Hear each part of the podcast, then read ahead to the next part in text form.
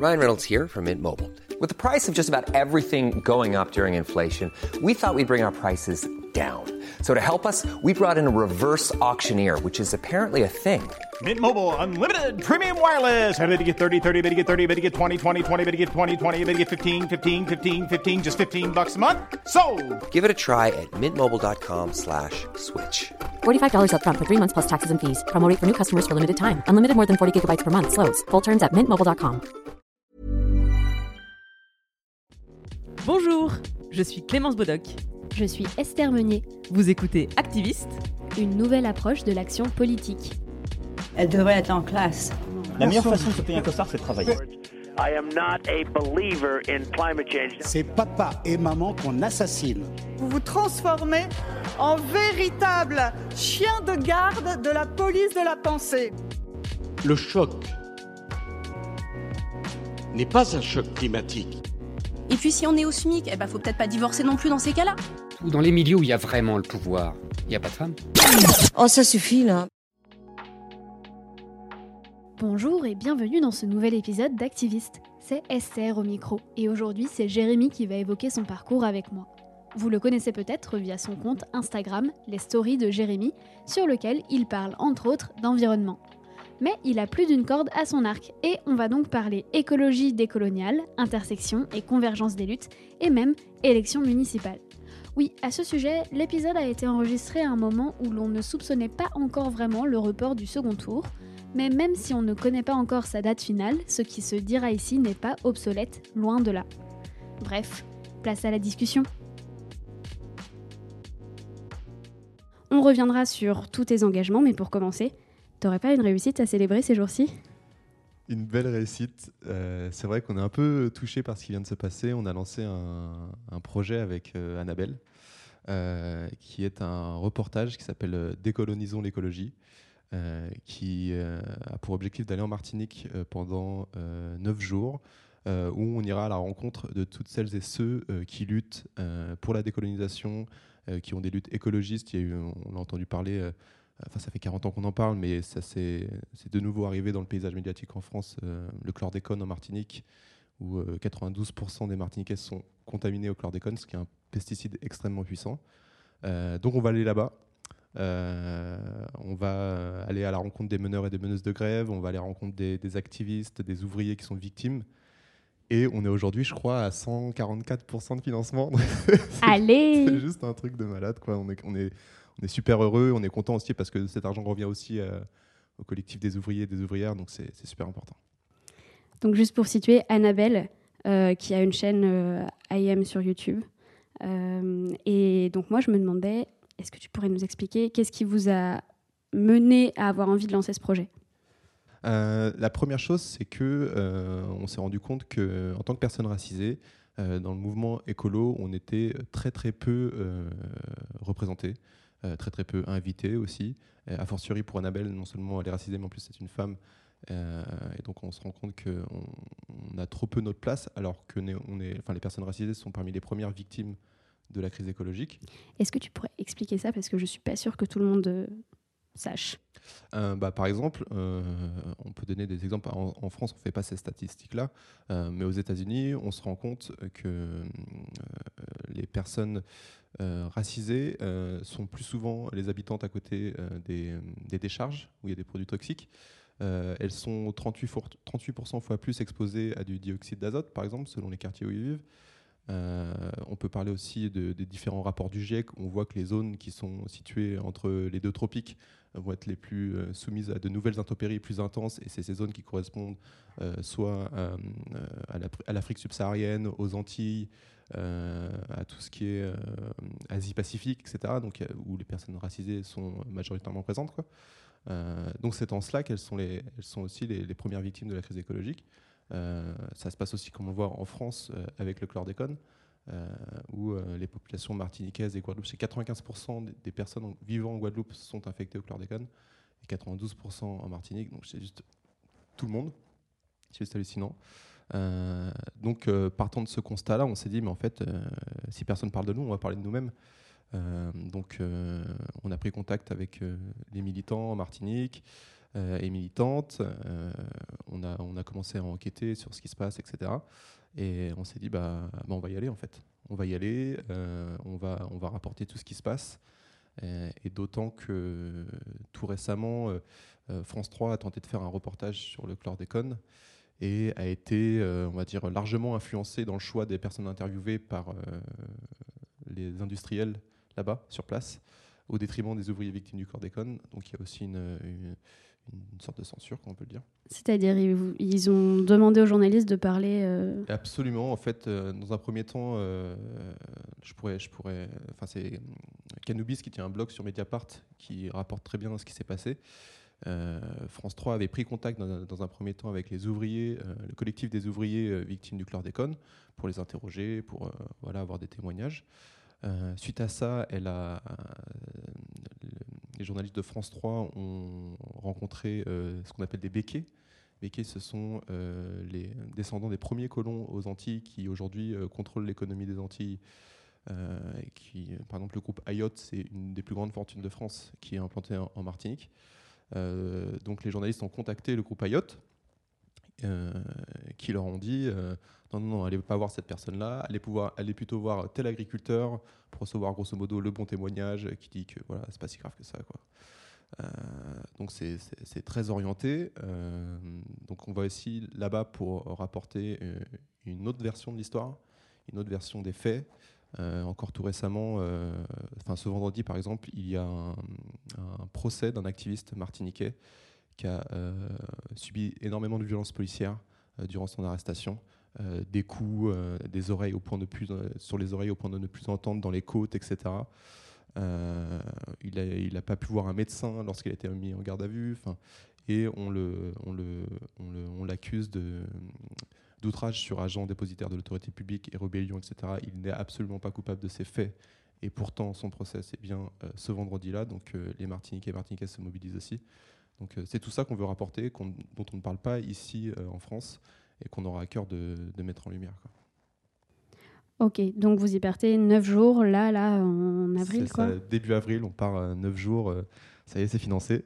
On va sûrement faire une, un nouvel objectif de cagnotte parce que euh, parce qu'on a eu un peu le syndrome euh, de la posture et de savoir si on était capable de faire ça. donc on a complètement sous-évalué le projet. Il y a des frais. Enfin pour l'instant on mange même pas quoi parce qu'on n'a pas, ah pas compté ça parce qu'on avait peur que ça se réalise pas. On savait pas si les gens allaient nous suivre. Et puis on avait aussi à cœur de, qu'il y ait des dons pour l'association. Aujourd'hui, il y a, je crois, près de 1500 euros déjà pour l'association, ce qui est énorme parce que, euh, pour te donner une idée, euh, le fonds de trésorerie de l'association, c'est 30 euros, tu vois. Donc c'est juste énorme pour, pour l'association. Donc c'est génial. Et puis il y a des ouvriers qui n'ont pas les moyens de parfois de, ni de se soigner, ni de manger, etc. Parce qu'elles ont travaillé pour ces entreprises béquées. Il et elles ont travaillé pour ces entreprises béquées qui, euh, qui ne les ont pas déclarées. Donc ils ont des très petites retraites allant de 200 à 700 euros par mois. Et donc euh, c'est très très peu et c'est très délicat pour elles, ne serait-ce que pour faire, euh, se faire dépister le chlordécone pour savoir le taux qu'on a dans, dans, le corps. Euh, c'est plus de 170 euros, c'est pas remboursé par l'État. Donc c'est juste hallucinant. Donc c'est tout ça qu'on va essayer de, de, collecter pour, pour l'association aussi. Quoi. Et du coup, le fait de le faire par crowdfunding, c'était aussi un choix pour rester indépendant Absolument, parce que bah, L'exemple que j'ai cité euh, juste avant était, assez lourd de sens. Euh, je pense que ça confère aussi euh, une, vraie légitimité, parce qu'on n'est pas des journalistes. Hein, donc quand on va rencontrer des personnes qui peuvent être un peu dérangées par les questions qu'on va poser, en disant mais vous n'êtes pas journaliste, vous êtes qui. Mais en fait on est, on est, soutenu par des centaines de personnes qui veulent savoir ce qui se passe en fait. et donc il n'y a aucun moyen de pression sur nous de nous dire voilà euh, si vous dites ça moi je vais en parler à votre rédac ou quoi. Non non en fait il n'y a que nous qui, vont qui allons maîtriser euh, ce, qui va, ce qui va sortir. Donc c'est hyper important pour nous de voilà d'avoir cette indépendance là au vu du, du contexte là-bas quoi. J'ai l'impression que tes combats ils sont un peu tu es un peu un défenseur de la convergence des luttes. Absolument enfin c'est enfin je, je, je, le dis souvent en fait l'écologie c'est seulement un prisme c'est seulement un angle par lequel on peut s'attaquer à un système qui est capitaliste, patriarcal, colonialiste, et on peut mettre tellement d'objectifs là-dedans, tellement c'est destructeur pour, euh, pour le vivant.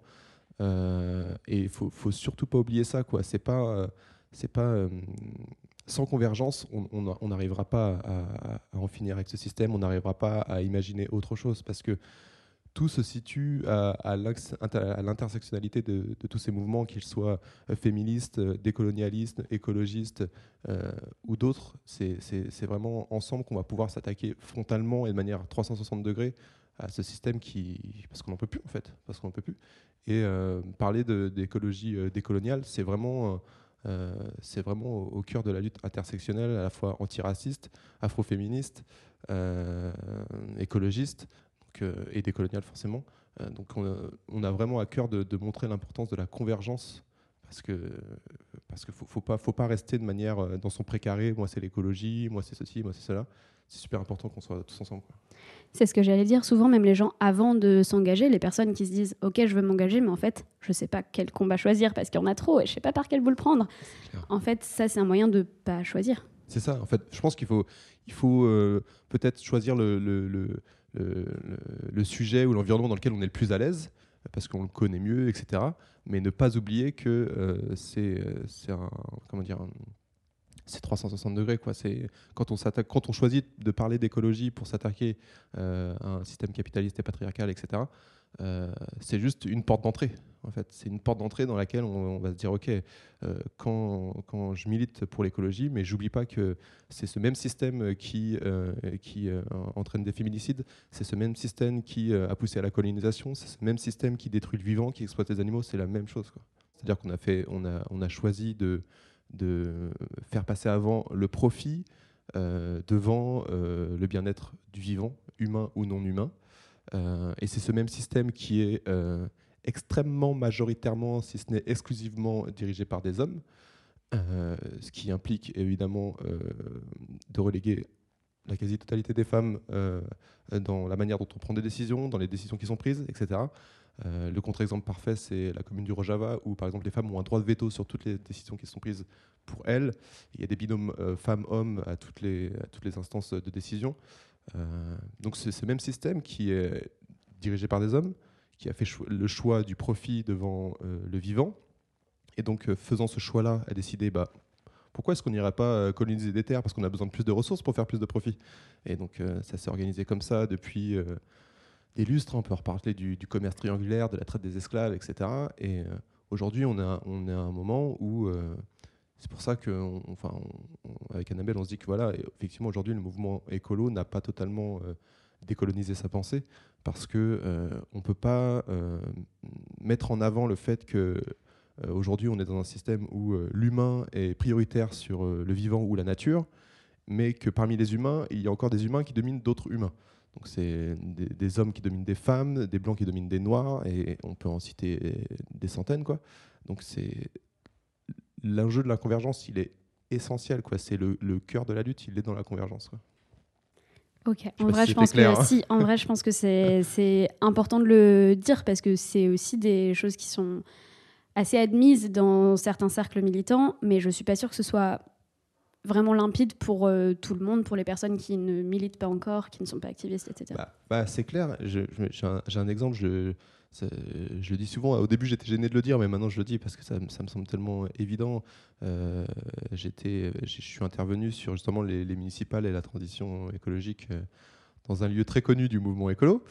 Et un autre intervenant était là pour parler d'un reportage qui est également, je crois, en financement participatif, qui s'appelle Douce France, et qui raconte comment euh, des jeunes du 93 euh, s'intéressent au projet Europa City et comment on va les amener à comprendre l'enjeu de cette lutte-là pour eux, pour leur avenir. ça m'a beaucoup ému parce qu'effectivement, pour la première fois, je voyais des personnes racisées qui étaient euh, autre chose que, enfin, une image, une autre image que la violence policière, que la misère dans les banlieues qui existe. Et, mais aujourd'hui, on n'a pas su produire d'autres reportages ou d'autres films que ça depuis La haine. Ça fait La haine, ça a 25 ans, je crois, un truc comme ça, par là, quoi. Et euh, on est resté dans, ce, dans, ce, dans cet angle-là. Donc euh, il a décidé de changer d'angle. Et, euh, j'étais très ému de voir ça, donc je, je l'ai remercié et j'ai pris la parole. Je dis voilà, moi, en tant que personne racisée, j'enlève ma casquette d'écolo. Voilà. Vous me voyez en tant que personne racisée, je suis la seule personne dans les intervenants et dans le public à être racisée. Donc posez-vous quand même la question. Et à la fin de l'intervention, on est venu voir, mais mais pourquoi tu parles de ça? Je vois pas le rapport en fait. Je, je, vois pas en quoi ça a un lien avec l'écologie. Tu aurais pu ne pas le dire quoi. Et ça m'a, je suis resté un peu bouche bée quoi. J'ai pas, j'ai pas su réagir tout de suite tellement ça m'a, ça m'a touché dans ma personne, dans ce que je, je suis vraiment, euh, de mon identité, quoi. Et euh, d'où la nécessité de me dire non mais c'est pas possible, quoi. On peut pas, on peut pas, on peut pas nous ignorer comme ça euh, encore, quoi. Merci pour les explications. On va euh, voir un peu comment t'en es arrivé, euh, parce que j'imagine qu'une pensée comme ça, ça pop pas un jour dans la tête. euh, ah, ça y est, j'ai tout compris. Mais du coup, j'aimerais bien revenir un peu à l'origine de tes combats. Est-ce que tu te souviens de ta première indignation? Ma première indignation, oh là là, il y en a eu tellement. la toute tu, tu peux en parler de plusieurs ou pas la toute première, si c'est pas celle-ci qui est la plus pertinente pour toi? Euh, la toute première indignation.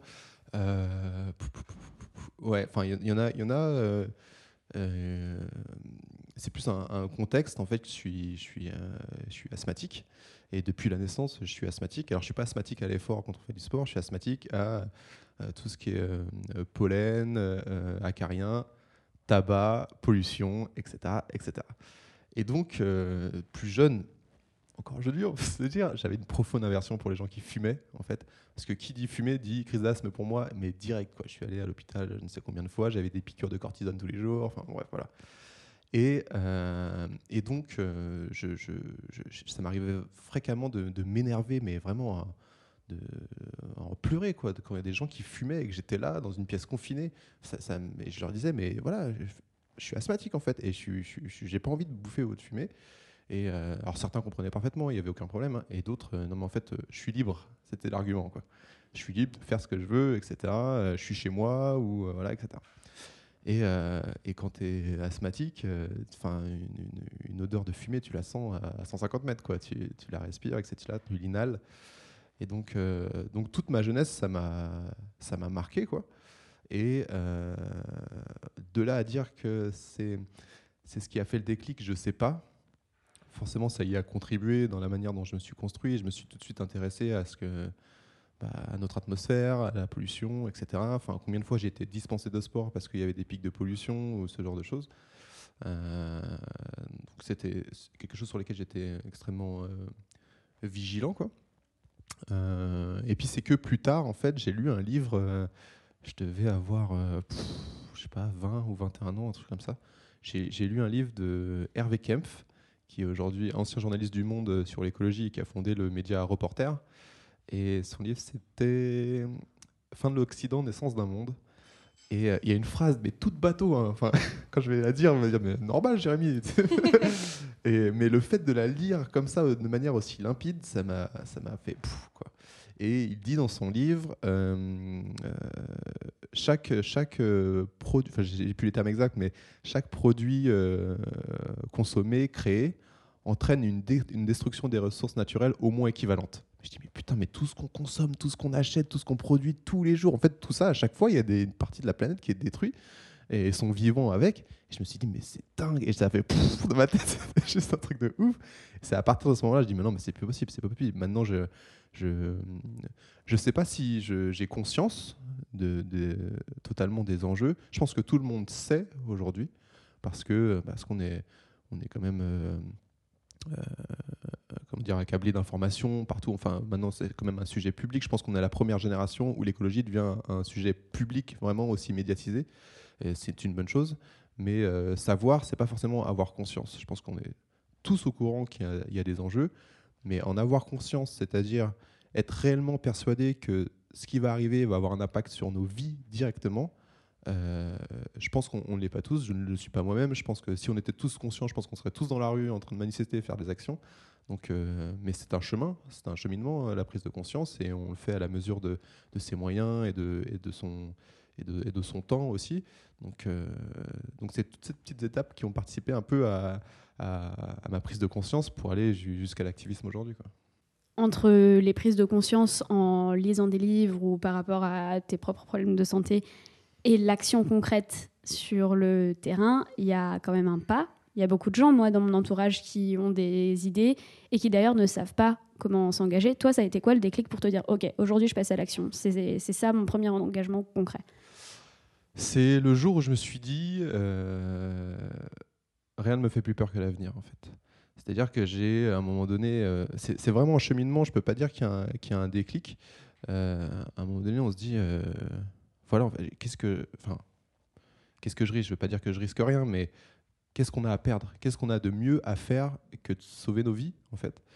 Euh, je sais pas à quel moment je me suis dit, ok, je me rappelle des, toutes premières actions que j'ai faites, c'était des trucs bidons, j'étais tout seul, j'allais dans mon village, j'allais, euh, euh, parce que j'avais lu, un, j'avais lu un truc sur le fait que ça serait bien qu'on colore les rues qu'il y ait de la couleur plutôt que du gris partout et tout. Et mentalement, c'était cool et cool. Machin. Je dis putain, mais je vais écrire des trucs en couleur sur les rues, quoi. Et à l'époque, c'était pour parler de la crise des réfugiés syriens qu'on ne voulait pas accueillir. Donc j'allais taguer des trucs euh, sur la rue et tout pour que les gens passent et lisent et tout, etc. Et c'était la toute première. J'étais tout seul, hein. j'ai fait ça, mes parents ne savent même pas s'ils écoutent, écoutent ça. Ils sérieux, c'était toi? Donc euh, voilà, il y a peut-être quatre personnes qui ont vu ce message. Donc euh, voilà. Et puis à un moment donné, je me suis dit, mais en fait, non, c'est que beaucoup plus tard. Hein. L'activisme est arrivé beaucoup plus tard, je pense à partir de je sais pas, 25 ans, quelque chose comme ça, j'en ai aujourd'hui 27, donc c'est arrivé vraiment plus tard où je me suis dit, en fait, bah fuck quoi je veux dire euh, ok bah si, si je suis en garde à vue si euh, si euh, il m'arrive quelque chose etc en fait j'ai le sentiment que ce que je fais est juste en fait à partir du moment où je suis convaincu que ce que c'est juste que c'est juste même si c'est pas légal bah, je vais parfois m'engager à le faire parce que parce que c'est pas que moi qui est concerné c'est énormément de gens et c'est tous et toutes en fait. Et puis bah advienne que pourra qu'on aurait essayé quoi.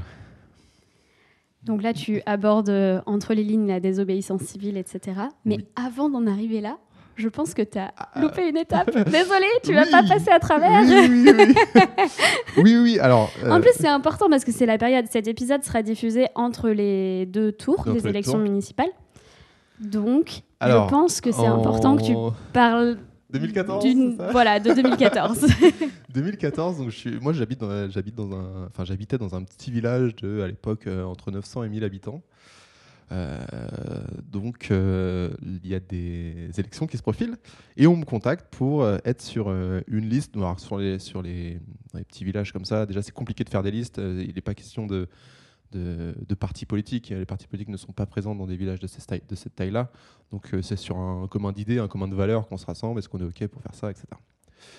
Et donc on me propose d'être euh, conseiller municipal. J'ai à l'époque, euh, je dois avoir 21 ou 22 ans, quelque chose comme ça. donc je suis le plus jeune de, la liste. Euh, je suis un peu, en fait, je suis un peu euh, l'enfant du village. J'ai toujours vécu là. Mes grands-parents, mes arrière-grands-parents sont du village euh, et mes parents évidemment. et donc je suis, on est élu. la liste complète est élue dans cette petite, dans cette petite commune de Seine-et-Marne où à l'époque je m'occupe de, on m'avait délégué à la jeunesse, à la com et à l'écologie déjà. et bah, j'essaie de mettre en place un certain nombre de choses et euh, c'est une expérience qui durera euh, deux ans, euh, parce qu'ensuite j'ai deux ou trois ans, je crois. j'ai démissionné parce que j'ai déménagé en fait. Et ça a été, honnêtement, d'avoir dans les petites communes comme ça, c'est une expérience super intéressante parce qu'on a vraiment les mains dans le cambouis. C'est-à-dire qu'on n'a pas des services administratifs et techniques pour nous appuyer, pour nous aider. Il y avait deux personnels de mairie, je crois, un agent d'entretien et euh, une, secrétaire de mairie. Euh, donc, faut tout faire. Faut tout faire, faut tout organiser de A à Z, les événements, etc.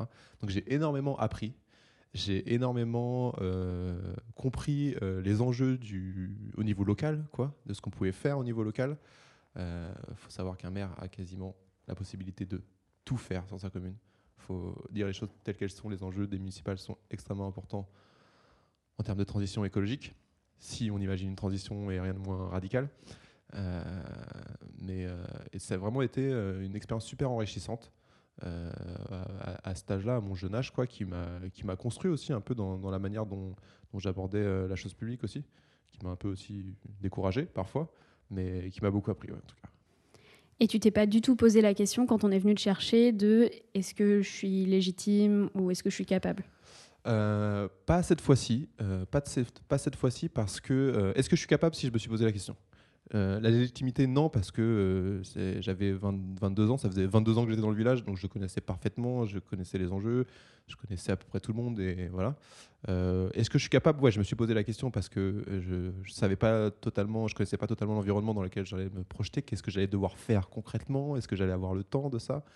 Et puis, pour changer, j'étais la seule personne racisée, évidemment.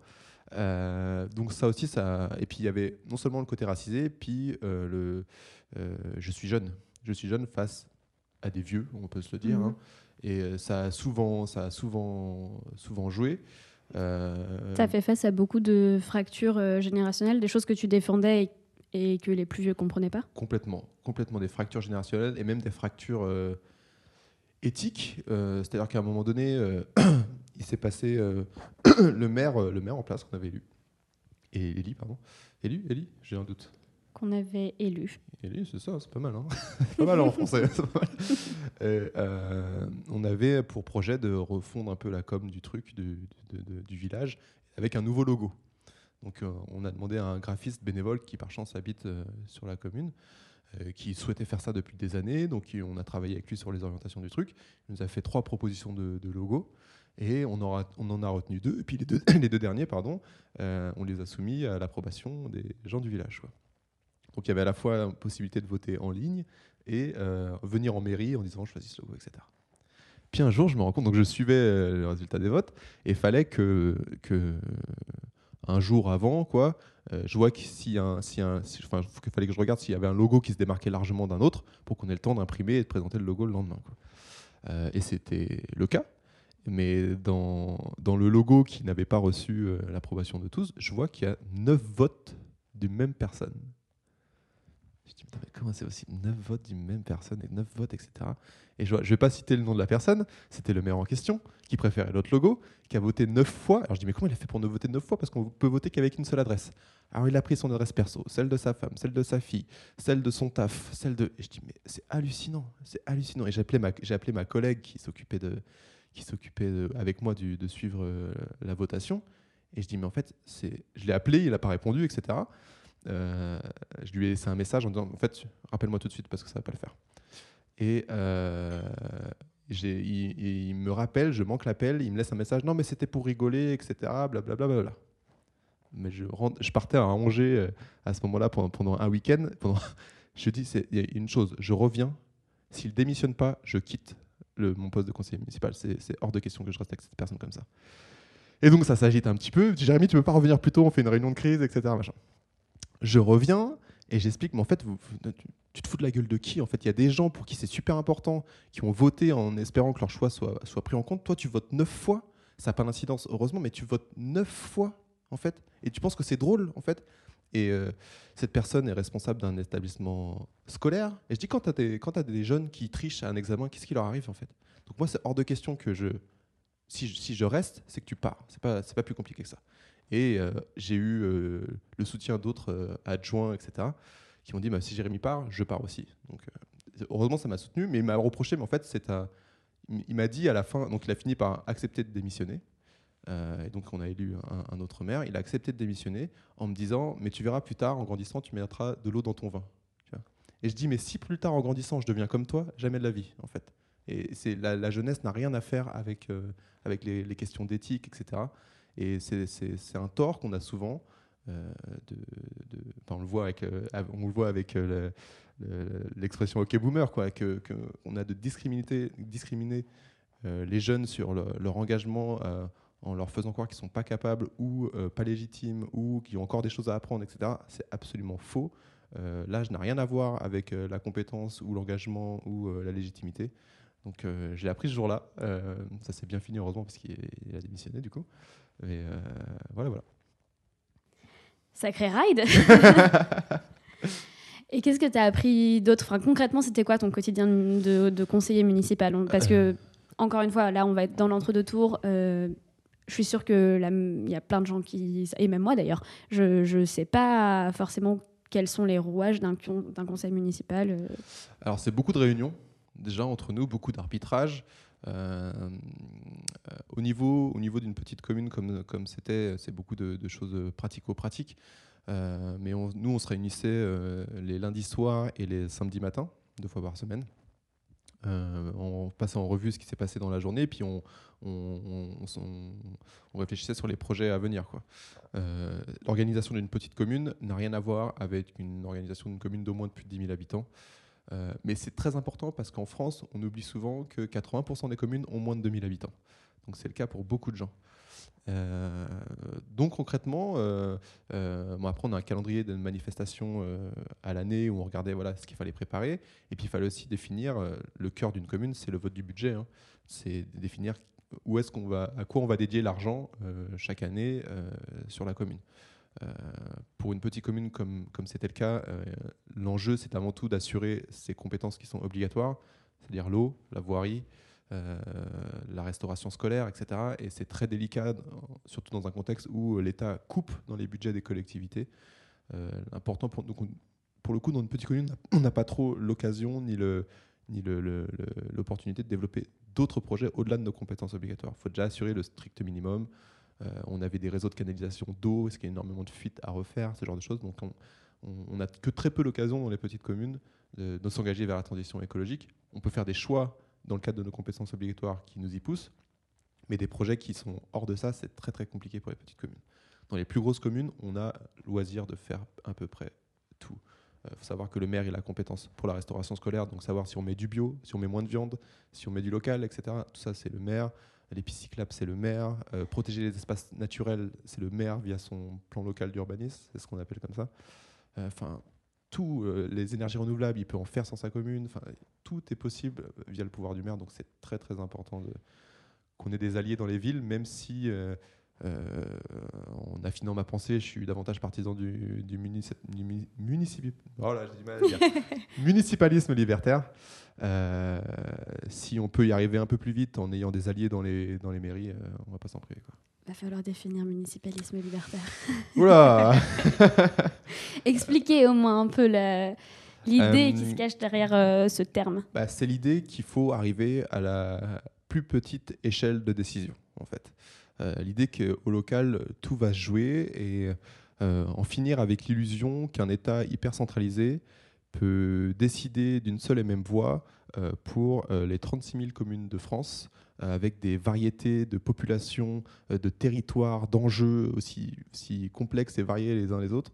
Ça, c'est une illusion. C'est clairement une illusion.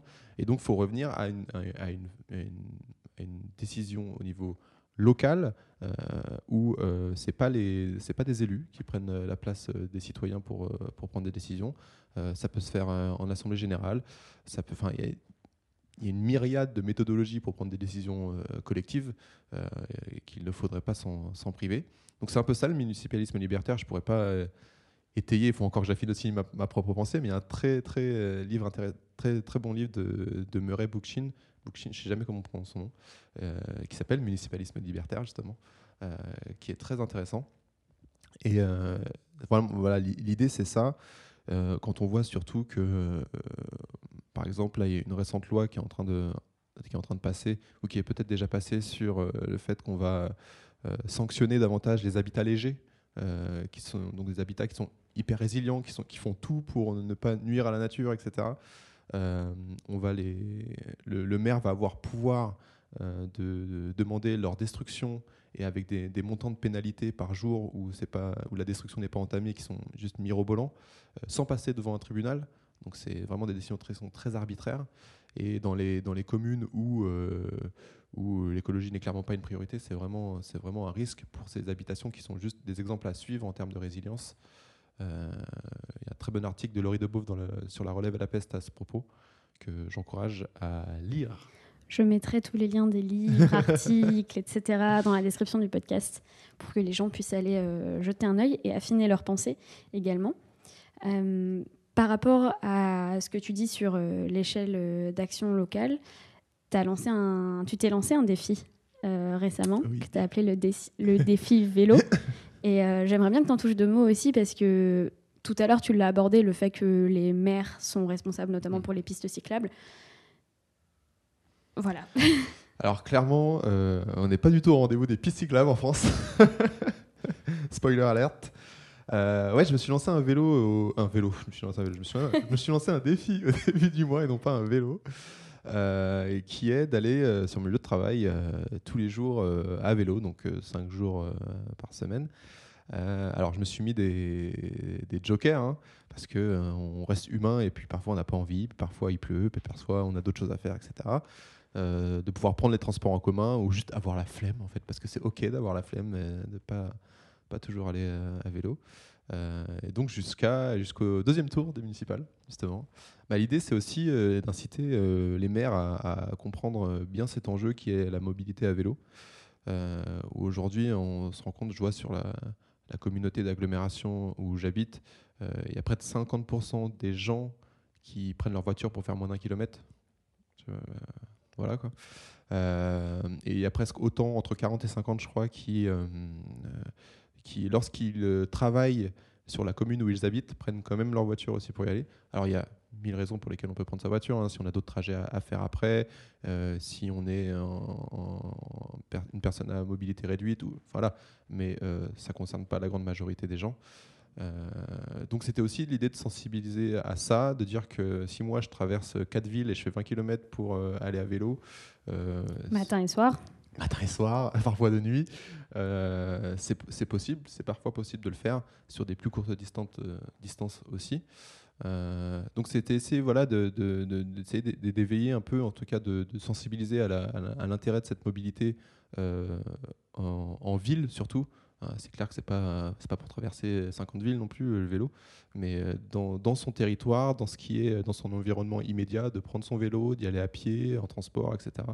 Et que, que, c'est ok. Euh, ce sur quoi euh, euh, je, je veux rebondir, c'est que c'est pas forcément accessible pour toutes et tous. Il faut déjà avoir un vélo aussi. Mais moi, par exemple, j'ai, je me suis fait voler mon vélo. Voilà, je, me suis fait voler mon vélo, donc j'ai récupéré le vélo de mon grand-père qui est pas en super état, qui est en train de me lâcher. Mais bon, ça, ça devrait le faire. Puis aussi repenser, repenser notre rapport au temps. Euh, C'est-à-dire que moi, si j'allais en voiture à- au travail, je mettrais 20 minutes. Là, je mets 1h10 en gros pour aller, pour aller au taf. Mais, euh, mais quel plaisir, quoi, en fait. Quel plaisir de se lever. Mais même quand il pleut, ça me dérange pas parce que c'est tellement agréable et c'est un des rares moments où en fait je, je suis concentré sur mon corps, sur mon esprit et où, euh, je pense à, des projets, etc. Et je pense pas du tout à mon travail. Je suis pas stressé, en fait. Euh, J'arrive au, au taf, je suis super lucide, j'arrive mieux à me concentrer. Et bien que mon temps de trajet soit plus long, eh ben, je suis moins fatigué. Je rentre chez moi, je suis moins fatigué. Je fais des trucs quand je rentre chez moi que je faisais pas avant parce que bah, après la journée de travail, rajouter le stress de 20 minutes en voiture, et puis je rentre chez moi, je suis crevé. Et là, en fait, je suis, j'ai- bah, je suis plein d'énergie. Voilà. Paradoxalement. Ouais. Je te posais cette question parce que j'ai l'impression que ça accompagne ta démarche de réorienter ta manière d'agir.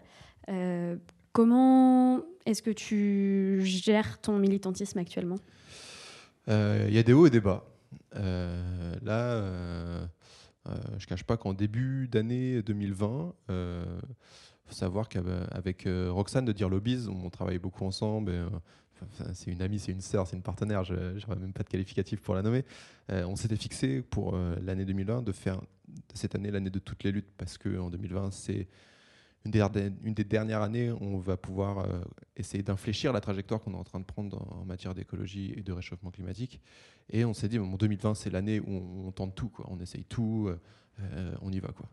Et euh, donc on s'est dit ça en fin d'année 2019 et en début d'année 2020. On a eu un, et beaucoup en fait beaucoup de militants à qui j'échange, on a eu un moment de down mais complet, on voulait rien faire. Enfin moi j'ai pleuré deux trois fois en disant mais on va pas y arriver, on va pas y arriver, on va pas y arriver comme le sentiment de, porter une certaine responsabilité, de se sentir seul parfois euh, dans, cette lutte-là. Et, euh, donc c'est vraiment des cycles en fait. Et euh, donc l'idée de, m'engager davantage est, toujours présente. Et, enfin, depuis, j'ai jamais fait autant d'actions de désobéissance civile ou de manifs ou de projets que depuis ce début d'année 2020. Donc l'engagement est toujours là. Euh, mais euh, on a parfois le sentiment d'être un microcosme qui porte une cause seule, et parce que aussi on est parfois pas soutenu par notre entourage aussi, parce que euh, être prêt à prendre ces risques-là, bah, parfois ça fait ça fait peur à des proches, ça, enfin, certains médias tentent de nous décrédibiliser en disant que c'est, c'est ignoble ce qu'on fait. Je pense notamment à l'action qu'on a fait chez BlackRock, euh, avec You for Climate, où euh, oh là là, euh, ils ont tagué des murs chez BlackRock. Mais attendez, en fait, BlackRock est le premier responsable de la déforestation. En fait, de quoi on parle Est-ce, eu, est-ce qu'on peut comparer ça quoi? Heureusement, on a été soutenu aussi par, par d'autres personnes, ça, c'est, pas, c'est pas le souci. Mais euh, voilà, il faut, faut, toujours qu'on fasse attention à la, à, la, charge que ça représente pour, nous en termes d'investissement émotionnel aussi. donc on se soutient, et, et mais faut, on n'oublie jamais que c'est un cycle. Et là, je sais que je suis au haut de mon cycle, je suis très en forme, mais à un moment donné, ça va, ça va, ça va rechuter, et il faut le savoir, il faut l'appréhender. Ça permet aussi de mieux se connaître, connaître ses limites. Donc il ne faut pas s'engager à faire des choses dont, on, sait qu'il pourrait avoir des, répercussions émotionnelles, mentales, euh, qu'on ne pourrait pas supporter. Hein, c'est OK. Mais euh, on ne demande pas à tout le monde d'être activiste ou quoi. Euh, on demande à tout le monde d'être OK avec ce qu'on fait. Quoi. Voilà, la résistance, elle n'arrivera pas quand tout le monde sera activiste, parce que si tout le monde l'est, c'est qu'il n'y a plus besoin de résister, c'est qu'on est tous OK et on change tout. Quoi. Euh, si on veut vraiment changer les choses, faut non pas que tout le monde vienne à résister, tant mieux hein, si tout le monde vient, mais, euh, mais, que tout le monde soit OK avec ce qu'on fait, en parler à son entourage, t'as vu, c'est plutôt bien, c'est juste, etc. Ça, ça, c'est ça qui est important aussi euh, pour, pour convaincre. J'ai deux questions. D'abord, comment tu gères ces périodes où t'es pas bien, où tu es découragé, en fait, d'après ce que je comprends Et ensuite, j'aimerais bien que tu développes un peu quelle forme prennent tes actions actuellement. Tu as parlé d'Use for Climate, de désobéissance civile. Euh, dans ces moments d'an, eh ben, étrangement, alors, euh, je suis convaincu que c'est pas avec euh, les gestes du quotidien, le zéro déchet, le végétarisme, qu'on va radicalement changer la face du monde. Cependant, je suis quand même végétarien, j'essaye d'aller vers le, zéro déchet, etc., parce que c'est extrêmement important pour ma santé mentale, en tout cas personnellement à moi. Donc euh, dans ces moments-là, où j'ai le sentiment de ne plus pouvoir agir en termes euh, d'activisme, je me dis putain mais ça, ça sert à rien, euh, voilà, et ben je me raccroche à ces trucs un peu du quotidien qui me permettent d'organiser un peu ma vie, quoi. alors c'est pas toujours évident, mais c'est des, petites touches là qui me permettent de, donner un peu de, confort mental finalement dans ces moments qui sont un peu un peu creux, donc je me raccroche à ça.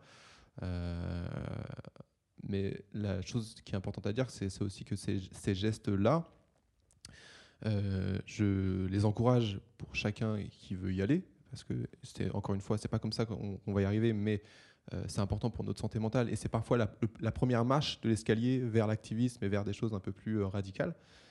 Mais ces gestes-là sont aussi très excluants, C'est-à-dire qu'aujourd'hui, dans les classes populaires, euh, j'entends parfois dans le mouvement écolo euh, dire que euh, voilà, les classes populaires ou les personnes racisées ne s'intéressent pas à l'écologie, que c'est pas leur priorité, qu'on n'arrive pas à faire venir les gens des banlieues, etc. Machin.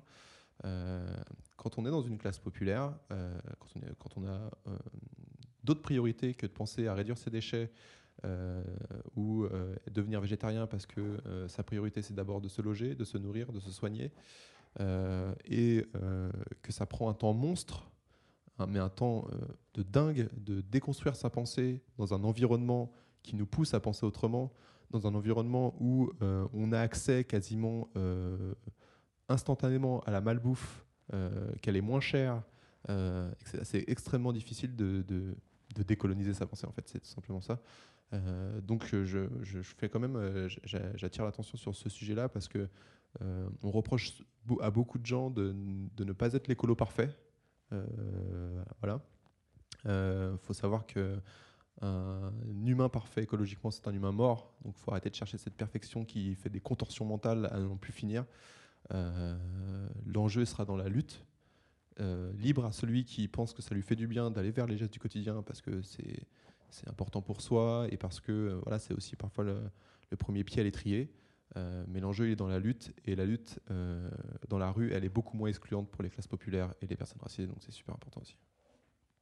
Il y avait une deuxième question euh, que j'ai oubliée. Qui se rapportait, en fait, je vais y revenir, mais je pense qu'effectivement c'était hyper important de dire tout ça. J'ai une question cependant. je trouve que la lutte dans la rue, elle peut avoir aussi une, une dimension excluante parce qu'il y a des gens qui se sentent pas en sécurité dans la rue pour plein de raisons, parce que parce que parfois en tant que femme on peut ne pas se sentir, parce que en tant que personne racisée on peut être plus sujet aux violences policières, parce que la foule nous angoisse, etc. Euh, je, me permets juste de le préciser parce que ces derniers jours, il y a eu euh, notamment le 8 mars, et j'ai beaucoup d'amis qui m'ont dit Je suis désolée, je viens pas manifester, mais je me sens pas et tout. Le et 7 mars, la veille. Le 7 mars euh, aussi, et en fait, c'est pas grave. Mm. faut faire ce dont on se sent capable de ça. faire, je pense. C'est ça, faut pas, faut pas se sentir. euh, euh, Enfin, on est tous légitimes pour agir. On est tous. Enfin, euh, la base pour être légitime, c'est d'être humain et on est tous lé- légitimes pour agir. Euh, maintenant, c'est ok en fait. C'est ok si euh, euh, on n'a pas envie d'y aller. C'est ok si on ne sent pas le courage ou l'envie de, de manifester pour toutes les raisons qui peuvent décourager. Et il y en a. Et il y en a. Faut pas se leurrer. Euh, mais c'est pour ça que je disais l'important c'est de soutenir quoi. Si euh, on n'est pas à même de, de pouvoir euh, s'engager davantage parce qu'on n'a pas l'esprit ou le, temps mental disponible ou le temps physique pour le faire aussi, c'est ok en fait. C'est faut faut pas faut pas culpabiliser parce qu'on est dans un environnement qui à la fois pénal, social, économique qui nous pousse à ne pas vouloir agir. Donc on n'est pas responsable de ça en fait en tant qu'individu. On subit ce système qui euh, est là pour, euh, pour nous oppresser en fait. Et euh, donc c'est- ok si on n'y arrive pas parce que on- n'a pas tous, tous les clés. Enfin, c'est un système qui nous prive de ces clés-là pour agir. Donc il faut surtout pas culpabiliser de ça parce que c'est comment dire c'est pas normal mais c'est malheureusement quoi ça arrive quoi Mm. Bah, En tout cas, merci parce que ça me parle pas mal euh, aussi la notion de, de cycle et enfin moi ces derniers jours là, c'était j'étais vraiment au fond euh, avec une colère dont je savais pas quoi faire et voilà. Mais la preuve, ce matin, ça va mieux. Donc euh, c'est que ce sont des cycles et je pense que c'est vraiment important de se le rappeler. Voilà que il y a des moments où ça va pas, faut prendre soin de soi et ensuite on revient, on est plus d'attaque. Pour en venir justement à euh, quand tu es d'attaque, c'est quoi les formes euh, que prennent euh, ta mobilisation actuellement? Parce que du coup, tu n'es plus conseiller municipal, tu vas vers euh, le municipalisme libertaire, etc. Tu parles de désobéissance civile, ça fait beaucoup de choses. Bah, il y, a- il y a plusieurs, y a plusieurs mo- moyens d'agir en fait. Il y, a des- y choses qu'on peut faire strictement personnelles. Alors, je suis, moi, je suis rattaché à aucune, aucune association, aucun mouvement écolo pour, euh, pour euh, la désobéissance civile, etc. Je suis euh, freelance entre guillemets. Donc, euh, les dernières actions que j'ai faites, c'était avec You for Climate. J'en ai fait aussi de manière euh, euh, indépendante avec un collectif d'a- d'activistes. Donc euh, l'idée c'est aussi de se dire qu'on peut, quand on, quand on le souhaite, on peut aussi euh, mener sa propre action. Quoi. Euh, ça va des choses un peu, euh, ça peut aller euh, des choses un peu toutes bêtes. Quoi. L'année dernière j'avais fait, j'avais fait, j'avais imprimé le, un ticket de caisse Gap dans lequel j'avais mis le vrai coût d'un t-shirt Gap. en rajoutant tous les produits toxiques qui sont utilisés, voilà combien ça coûte, l'esclavagisme, voilà combien ça coûte, la pollution des eaux, voilà combien ça coûte, etc. Euh, donc d'un t-shirt 19 euros chez Gap est devenu un t-shirt à 450 euros. Quoi. Donc c'est un faux ticket Gap euh, que j'ai imprimé et que j'étais accroché à tous les t-shirts du magasin Gap le plus proche de chez moi. Euh, donc euh, c'est des petites choses comme ça qui permettent d'éveiller et ça a permis de décourager certaines personnes d'acheter un t-shirt chez Gap en se rendant dans le magasin. ça- ça m'intrigue. Comment tu fais pour rentrer dans un magasin, accrocher ça sur tous les t-shirts Gap sans que on vienne te dire non mais monsieur, qu'est-ce que vous êtes en train de faire Personne ne va. J'ai essayé de faire ça le plus discrètement possible en mettant les tickets en évidence. Mais je faisais semblant de vouloir acheter quelque chose tout simplement. Et euh, on est venu me voir. hein, on est venu, ouais, monsieur, vous cherchez quelque chose en particulier et tout. Donc j'ai- faim de vouloir, euh, de vouloir acheter un truc. euh, euh, je crois que c'était avant les périodes de Noël, je crois, un truc comme ça. Euh, et pendant peut-être 20-30 minutes, j'ai eu le temps d'a- d'accrocher sur les cintres tout, euh, enfin beaucoup de, beaucoup de mes, de mes faux tickets de caisse. Euh, donc voilà, c'est des trucs comme ça. Il y a aussi, euh, on, peut aller après dans, des, choses un peu plus, un peu plus, euh, un peu plus, prenantes en termes de temps.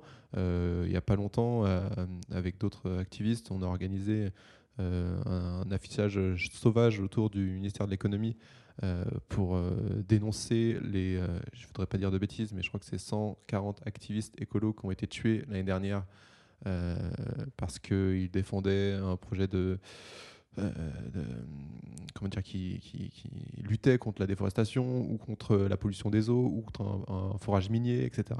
Il faut savoir qu'il n'y a pas d'âge pour ça. En fait, Euh, ces militants qui, sont, qui ont été tués ou assassinés, il y en a beaucoup plus que 140 parce qu'il y a beaucoup d'histoires qu'on ne peut pas retracer, euh, euh, sont, sont d'âges euh, divers et variés. Quoi. Et euh, donc on a fait ça euh, toute une nuit euh, pour, pour coller sur tous les spots. On a même fini par coller par sur le ministère. Je voudrais pas le dire, mais voilà. Donc tout ça, c'est des actions. Et puis plus récemment, après, on a, on a aussi organisé, enfin Youth for Climate a organisé ça, une, action, l'action de blocage de BlackRock. Euh, donc ça, voilà, c'est des choses aussi qui prennent plus de temps, qui génèrent aussi plus de risques, mais qui étaient importantes pour voilà. euh, c'est pas, on, parle souvent d'un système qui est responsable, mais derrière ce système, il y a des gens, il y a des entreprises qu'on peut nommer, qu'on connaît. Euh, et euh, malheureusement, on connaît trop souvent le visage des victimes et peu des, des- des criminels. Donc euh, c'était important pour nous d'aller aussi euh, là-bas pour, euh, pour mettre euh, la lumière sur euh, qui sont les vrais responsables. Quoi. Sur ce cas-là, BlackRock, euh, est-ce que tu peux réexpliquer pourquoi vous avez choisi cette cible-là et qu'est-ce qui s'est passé pendant votre action? Comment ça s'est déroulé? Euh, en fait, euh, pour être tout à fait honnête, c'était pas la première cible. Simplement, il y a eu des fuites dans, dans- l'organisation de, de cette action qui fait que sur la première cible, les, policiers étaient déjà présents. Donc, il a fallu se réorganiser très très vite pour aller du coup chez BlackRock, qui ne s'attendait pas à avoir cette joyeuse venue. Euh, et donc, euh, ça s'est fait très très vite. hein. Il y a eu plus d'une centaine d'activistes qui ont réussi à, à rentrer chez BlackRock et on a barricadé le lieu.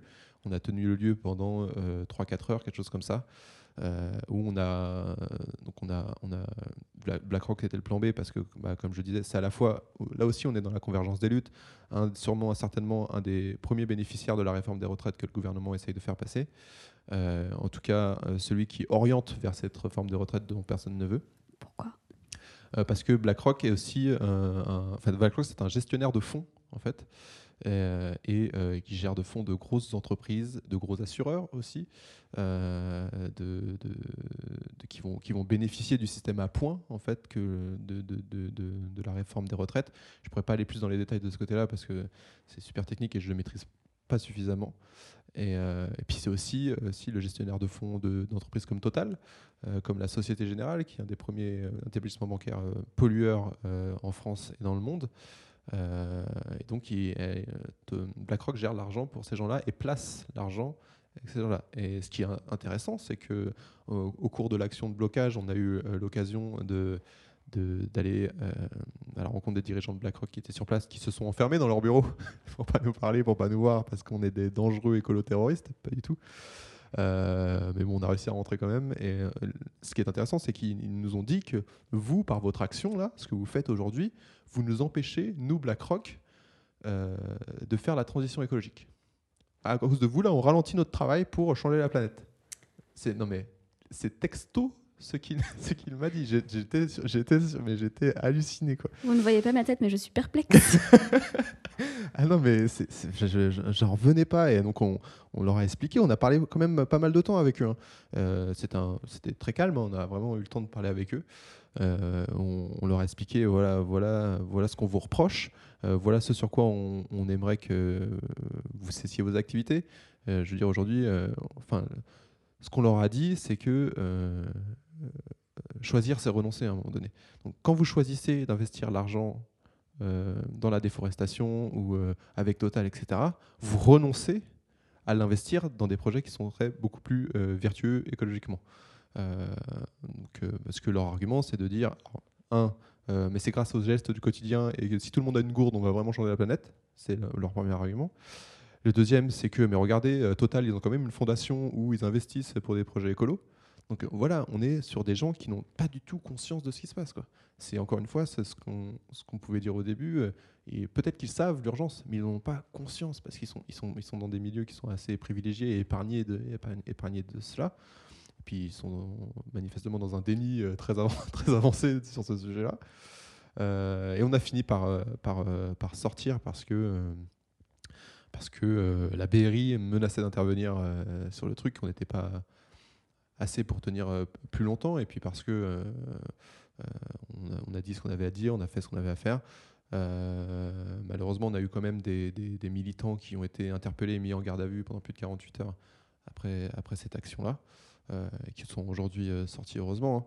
hein. Mais voilà, ça, ça- en dit long sur, sur, sur l'état de, de, déni que peuvent avoir ces, entreprises-là et c'est grave, et c'est grave parce qu'aujourd'hui, ils concentrent à la fois euh, tous les moyens d'investissement. euh, ils sont euh, pieds et poings liés avec euh, euh, des responsables politiques qui prennent des décisions. Euh, donc c'est très compliqué de, défaire, euh, ce système-là. Et c'est pour ça que aller vers un municipalisme libertaire, revenir à l'échelle locale où les lobbies sont moins présents, je veux dire, quand on a un État centralisé, c'est très facile pour un lobby, il n'y a qu'une porte à frapper. Tu tapes au ministère de l'économie, tu tapes euh, à l'Élysée, à Matignon, et tu as accès à, à tous les postes stratégiques pour euh, influencer les décisions. Euh, les lobbies ne sont pas capables d'envoyer euh, un, un représentant dans les 36 000 communes de France. Donc il y a énormément d'enjeux au niveau local parce que on est moins, au, au niveau local, on est moins perméable au lobby. quoi. C'est très important de, de réinvestir l'échelon local. Quoi. Tu parles de tout ça, mais au final, on n'a même pas parlé trop de ton compte Instagram, Oui. qui est une autre manière quand même de te mobiliser.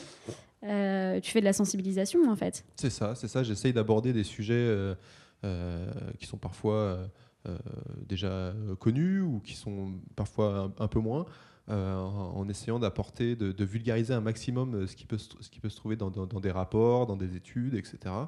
euh, pour Oui, c'est important de préciser que tout ton travail est sourcé à chaque fois. Il y a Ouais, toujours euh, le nom du rapport, le nom de, de la recherche, du livre dans lequel tu as trouvé l'info. euh. C'est ça, j'ai vraiment à cœur de, de tout sourcer, etc. Parfois, je reçois des commentaires, ouais, mais ce chiffre est faux. En fait, bah, en fait produit une étude de 400 pages. Et, enfin, je, dis, moi, je, je ne parle jamais pour moi dans mes stories. C'est systématiquement la parole de scientifiques, de chercheurs, de sociologues de, et de chercheuses, etc.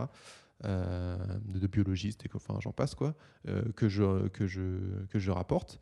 Euh, donc, j'ai vraiment à cœur de tout sourcer parce que c'est un- sujet qui est très très très important on peut pas se permettre toujours de enfin on peut pas se permettre du tout en fait de, de, balancer des chiffres qui viennent de nulle part et heureusement devant l'urgence devant l'urgence climatique et écologique les chercheurs produisent énormément de recherches c'est très très rare là j'ai- j'ai- j'avais fait euh, il y a quelques temps maintenant j'avais fait une story pour euh, expliquer ce qu'est la théorie de l'effondrement euh, et euh, en faisant mes recherches, euh, j'ai essayé de, brasser un peu tout, tout- tout le panel euh, de, conséquences écologiques qui peuvent, euh, qui peut y avoir euh, sur la fonte des glaces, sur la déforestation, sur l'imperméabilisation des sols. Et je me suis rendu compte que, et je pense que c'est un fait très rare, euh, que tous les rapports que j'ai pu prendre euh, datent de moins de deux ans en fait. Euh, donc c'est un sujet qui est extrêmement documenté et très récent euh, que les, chercheurs et chercheuses investissent. Et de toute façon, les scientifiques sont les premiers à le dire. On a eu combien d'appels de scientifiques à l'urgence climatique depuis deux ans?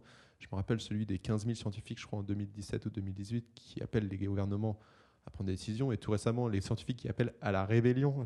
on, en est là, quoi. Donc, euh, ouais, j'ai vraiment à cœur de, donc, voilà, de, de sensibiliser et de rendre accessibles ces, ces documents-là. Et ça va dans la vague du, reportage qu'on prépare avec Annabelle, c'est d'aller voilà, s'attaquer à des, à des sujets qui sont très peu médiatisés ici en France, euh, sur lesquels il y a une espèce de, de chape, euh, de non-dit, euh, alors qu'aux Antilles, c'est des choses qui sont euh, quand même assez documentées, où des chercheurs et chercheuses travaillent dessus. Nos contacts sont en train de faire aussi un recueil de témoignages, donc c'est aussi important de voilà de, de, de- ça aide à prendre conscience quoi en mettant des mots sur ces choses-là ça aide vraiment à prendre conscience euh, de, de la nécessité à la fois d'agir et de, et de revoir le système dans lequel on vit quoi. Et pareil, tu l'as lancé euh, comme, Comme ça, ça. un matin. Ah ouais. Tu t'es levé. bah, bah, en fait à, à la base c'était vraiment un Instagram euh, perso où je postais des photos bah, comme on peut tous le faire la plupart du temps quoi et puis euh, bah, c'est dans cette euh, idée là que 2020 c'est vraiment l'année où il faut tout faire j'ai supprimé toutes mes photos j'avais je sais pas bon j'en pas trop j'en avais peut-être 20 ou 30 j'ai tout supprimé. Et j'ai maintenant ce, ce compte là il va être utile il va être utile pour moi parce que ça me permet aussi de me documenter de, de- faire des recherches. Donc euh, ça me permet de voilà de, de, lire et de comprendre de nouvelles choses. Et puis je me suis dit mais en fait il faut que ça soit utile. Je veux dire mais à quoi ça sert que les gens c'est un avis tristement personnel hein. à quoi ça sert que, les gens sachent que euh, ce matin euh, je sais pas euh, j'ai fait un tour en vélo euh, j'ai mangé une pomme j'ai enfin je me dis mais est-ce que ça, ça ça, je veux dire, on passe énormément de temps sur les réseaux sociaux. Bah, j'ai envie que le temps passé sur mon compte soit utile à, quelque chose, quoi, même si, même si c'est parfois peu de choses. hein. Mais je me suis dit, ouais, je vais essayer d'être utile, et ça a commencé par, par là. Quoi. Je me suis dit, bah, je vais réorienter ce compte-là pour qu'il soit pour qu'il serve à quelque chose. Si la personne passe 10 secondes dessus et qu'elle a pu apprendre un truc, bah, tant mieux, quoi, c'est cool. Mais tu dors parfois? Non, le jour.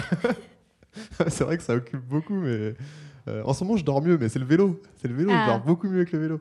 Mais c'est vrai que euh, on dort peu, surtout dans les moments de, de creux, on, on dort pas beaucoup, mais euh, euh, on se répète tout le temps que pour mieux lutter, il faut bien se reposer. Donc il faut, faut caler vraiment des temps de sommeil. J'arrête pas de réfléchir et ça m'énerve des fois. Je veux couper, je veux couper le cerveau et puis, et puis parfois des crises d'angoisse aussi. Donc, euh, puis parfois des idées, on se lève, on note et tout, on envoie des messages aux copains, aux copines.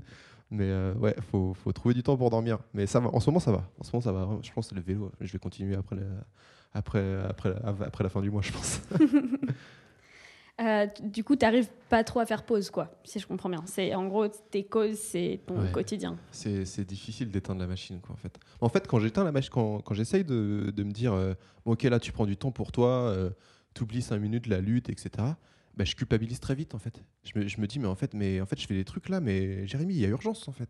Et, euh, et euh, vraiment, quand je prends des temps de repos, quand je vais chez ma famille et tout, je déconnecte, etc., et puis ça, ça, ça revient, euh, ça revient comme un compte à rebours dans ma tête euh, qui, qui, qui, s'accélère et, moins je fais de choses, plus ça s'accélère et je me dis en fait je peux pas rester là juste à rien faire. Ok, je passe un bon moment, mais combien de personnes sur Terre sont en train de passer un mauvais moment à cause de ce qui se passe de la, Enfin, on peut parler de toutes les misères du monde, pas seulement écologique. Et je dis, je peux pas rester là à rien faire, je peux pas rester là à, kiffer ma life. Donc, il faut faire très attention à ça parce que c'est très prenant. Euh, euh, donc, c'est vraiment, c'est personnel. Hein, je sais pas si c'est le cas pour, pour, pour d'autres.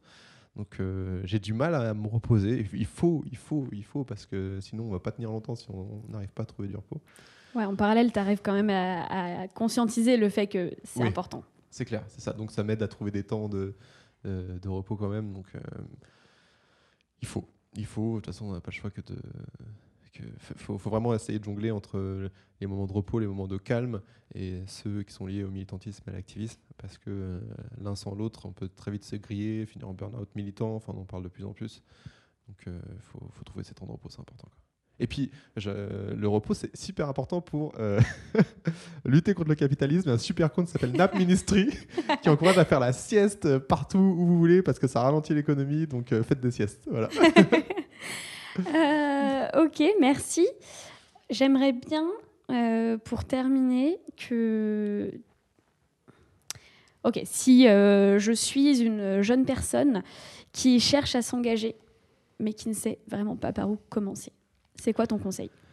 Euh, je pense que le conseil, c'est déjà d'en parler autour de soi, Euh, voir euh, auprès de, ses amis, ses proches, s'il y a des gens qui seraient euh, intéressés pour, pour, pour agir euh, avec, avec toi, quoi, parce que c'est délicat d'agir seul. Quoi.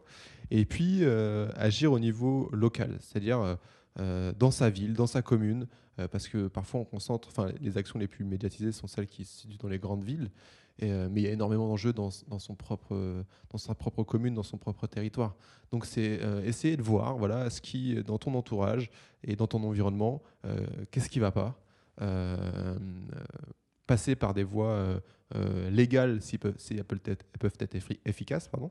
Euh, et si jamais elles n'aboutissent pas, réfléchir à quel type d'action sans. c'est pas l'action la plus risquée qui rapporte le plus de, de, victoires. hein. C'est vraiment quel type d'action pourrait répondre à l'objectif que je me fixe de, par exemple, éviter que ici on construise un bâtiment qui va ne servir à rien, par exemple. Euh, voilà, ça peut être des choses euh, très très simples euh, et parfois même pacifistes, en fait. Simplement occuper un terrain et le cultiver avant qu'il ne soit, qu'il ne se construise, ça empêche souvent la construction d'un bâtiment. Sans aller jusqu'à la ZAD, ça peut être un, premier pas. Je prends l'exemple de, du TEP, c'est le terrain d'écologie populaire, un truc comme ça, qui se situe à côté du cimetière du Père-Lachaise à Paris, où euh, il y avait un projet de, complexe euh, immobilier. Ils ont occupé le terrain, ils ont fait euh, de la permaculture, ils ont fait des activités d'é- d'éducation populaire. Et aujourd'hui, enfin, je crois que le projet est en train d'être ab- abandonné. Ça fait plusieurs mois, peut-être plus d'un an qu'ils occupent ce terrain-là. Et c'est devenu un vrai terrain d'écologie populaire, en fait.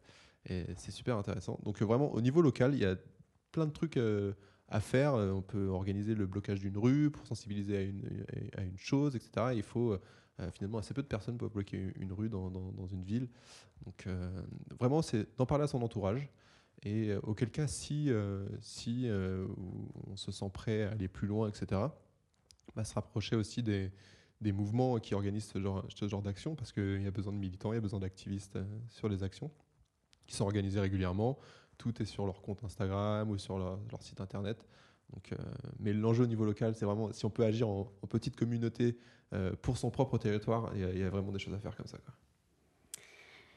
Je pense que tu vas inspirer euh, un certain nombre de personnes. Et euh, avant de terminer cette interview, est-ce que toi, tu saurais me citer une personne qui t'a inspiré à agir? Une personne qui m'a inspiré à agir, ah, franchement, bah, je suis, euh, suis d'origine euh, martiniquaise. Mon père est martiniquais, je suis métisse. Ma mère est, de, de Seine-et-Marne. Et euh, j'ai, on m'a reproché souvent d'être, insolent quand j'étais petit. Un peu toujours aujourd'hui d'ailleurs. Et, c'est un, peu une, espèce de culture de- de la révolte et de l'injustice que m'a transmise ma mère. Et euh, quand c'est pas juste, on y va en fait, on s'en fout, on y va. Donc euh, j'ai l'impression que dans mon éducation, on m'a énormément transmis ça, qu'il faut, se, faut se lever contre, contre les injustices. Et, euh, aujourd'hui, c'est aussi pour ça. donc je ne saurais pas citer une personne, mais je dirais mes parents quand même parce que c'est, ils, ont, ils ont créé en moi un terreau fertile pour accueillir l'activisme, pour accueillir cet esprit de vouloir changer les choses. Et euh, c'est aussi l'idée de, ce reportage. En fait, euh, euh, le chlordécone, comme, bah, comme je disais, la plupart des Martiniquais en sont, touchés. Et c'est un pesticide qui produit énormément d'effets neurotoxiques, reprotoxiques et cancérogènes. Et mon père a énormément de problèmes neurologiques. Et donc, c'est la boucle qui se ferme finalement en disant voilà, vous m'avez donné l'envie d'agir, eh ben, je, vais, je vais essayer d'obtenir réparation pour vous, entre guillemets. Je- je- je- si on arrive à ça, ce sera un truc de ouf. mais, mais voilà, j'ai essayé de, de- de lever les, les, les- les zones d'ombre sur ces sujets-là. Donc, euh, sans aucun doute, euh, ouais, c'est mes parents qui m'ont donné euh, la force d'agir, je pense. Eh ben, merci beaucoup, Merci, Jérémy. Esther. C'était super.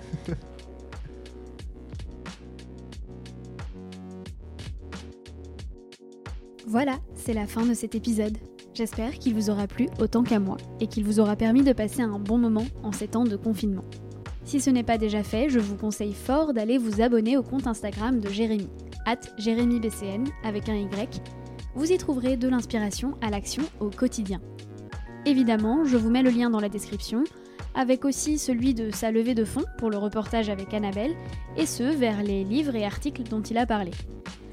Activiste revient la semaine prochaine. En attendant, vous pouvez partager cet épisode, nous laisser des commentaires pour nous dire ce que vous en avez pensé, des étoiles également, c'est ce qui nous fera connaître.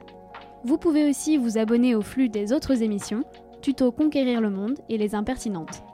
A très vite